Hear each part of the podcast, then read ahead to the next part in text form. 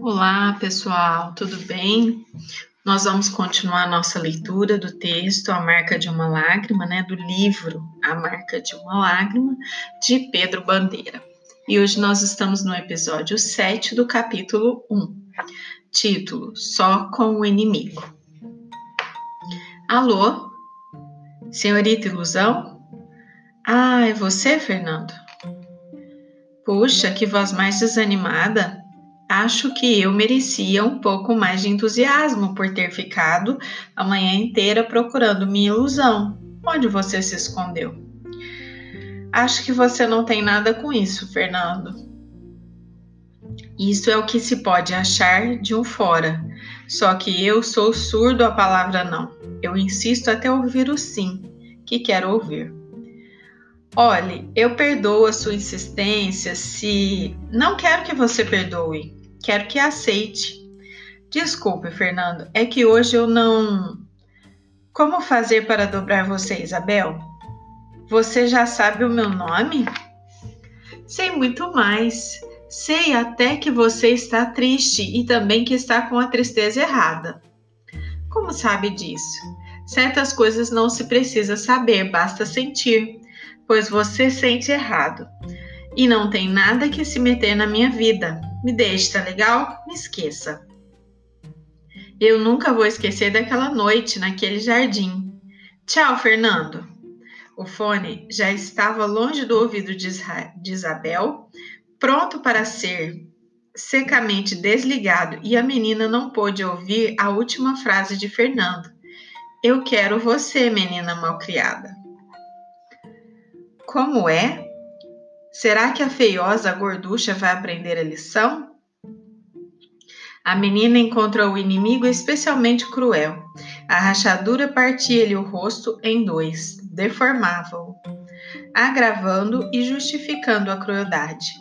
Então você acha que Cristiano ia olhar para você com os olhos diferentes daqueles com que se olha a priminha gorducha de óculos? Priminha. Isabel estava sem defesa. Dizer o quê? Defender-se? Como? Se naquele momento tudo o que ela desejava era nunca ter nascido. A grande escritora, a grande poeta que cria versos de amor para ajudar a rival roubar-lhe o namorado. Burra, trouxa. Vamos, diga que me ama, Cristiano. Diga-o com as palavras mais fortes. Use os termos mais sinceros, arrebente a alma no papel. Quanto melhor você fizer, mais Cristiano vai ficar apaixonado por Rosana. Sobre a pequena mesa de trabalho, lá estava mais uma carta, mais um ofertório da própria vida de Isabel para Cristiano. Ela se punha em suas mãos, mas seria Rosana que Cristiano iria abraçar. Ao lado da carta, uma pilha dos seus livros preferidos: Paul Valéry, Vinícius Ferreira Goulart, Garcia Lorca, Pablo Neruda. Quantos amores já haviam sido conquistados com as palavras daqueles poetas? Será que eles também sentiam o mesmo desespero que ela? O mesmo ciúme? A mesma vontade de morrer? Impossível sentir tanto ciúme e tanto desespero por tantos amores desconhecidos. O seu caso era diferente. Só havia um namorado a conquistar e ela o estava conquistando para outra. Despiu-se lentamente, abriu o chuveiro e deixou que a água morna corresse farta por todo o corpo, na esperança, talvez, de levá-lo por dentro, limpando aquela tristeza tão imensa. Enxugou-se di diante do inimigo, sem sentir vergonha do que ele pudesse dizer. Amanhã, no cinema, Cristiano estaria lendo a carta, apaixonando-se ainda mais por Rosana, distanciando cada vez mais, mais a esperança de um dia prestar atenção a Isabel, a priminha gorducha, a amiga feiosa, a escritora de óculos, o cupido de espinha no nariz. Aproximou-se do inimigo rachado, disposta a eliminar pelo menos a espinha, mas ela não crescera muito e já havia secado. tateou o rosto em busca de outra. Era tão feio assim aquele rosto? Tão repulsivo que um garoto como Cristiano não podia nele encontrar encantos? E aquele corpo? Estava mesmo gordo? Não tinha aquelas curvas, aquelas saboneteiras, aquele, aquela penugem sensível à carícia em sentido contrário, como dizia Vinícius de Moraes? Não seriam atraentes aqueles pequenos seios que muito bem poderiam ter servido de forma para taças de champanhe? Vem, Cristiano, tomar do meu champanhe. Vem me buscar inteirinha, Cristiano. Naquele momento, talvez Rosana estivesse pensando no mesmo rapaz com a mesma intensidade. Isabel sentiu como se estivesse traindo a amiga, ambas partilhando o mesmo leito com o mesmo sonho, a mesma paixão, a mesma entrega.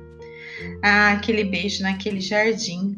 Teria sido a escuridão a benfeitora que transformara sua feiura em fascinação e permitira que por um instante Cristiano se sentisse atraído por ela?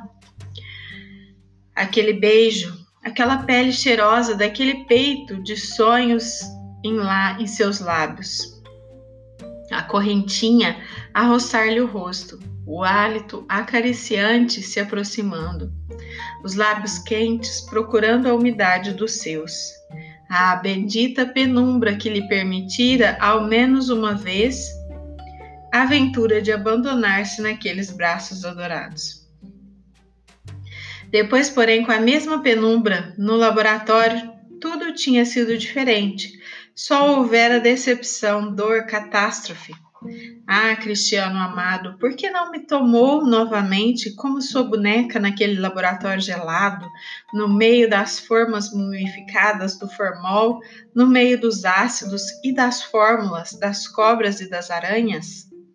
Da lina marina, no meio da lina marina, do pó branco dos sonhos destruídos, das garotas presas em frascos, da lina e da marina, da Lina Isabel, da Isabel Marina, da Lina Aranha, Marina Aranha, Aranha Isabel, Cobra Cristiano, Aranha e Cobra, ai, Cobra e Aranha, Aranha e Cobra, a aranha quer a cobra, a cobra busca a aranha, a aranha se debate na gaiola de vidro, vai quebrar-se o vidro, já vem vindo a cobra, Vem, Cristiano, me abraça, me enlaça, me, engar... me arregaça, me enleia, tateia, procura, me aperta, me pega, me toma, te amo, sou sua, estou nua, te quero, te pego, te levo comigo, me leva contigo, me faz viver, me faz feliz, me faz mulher. Ah, Cristiano, ah,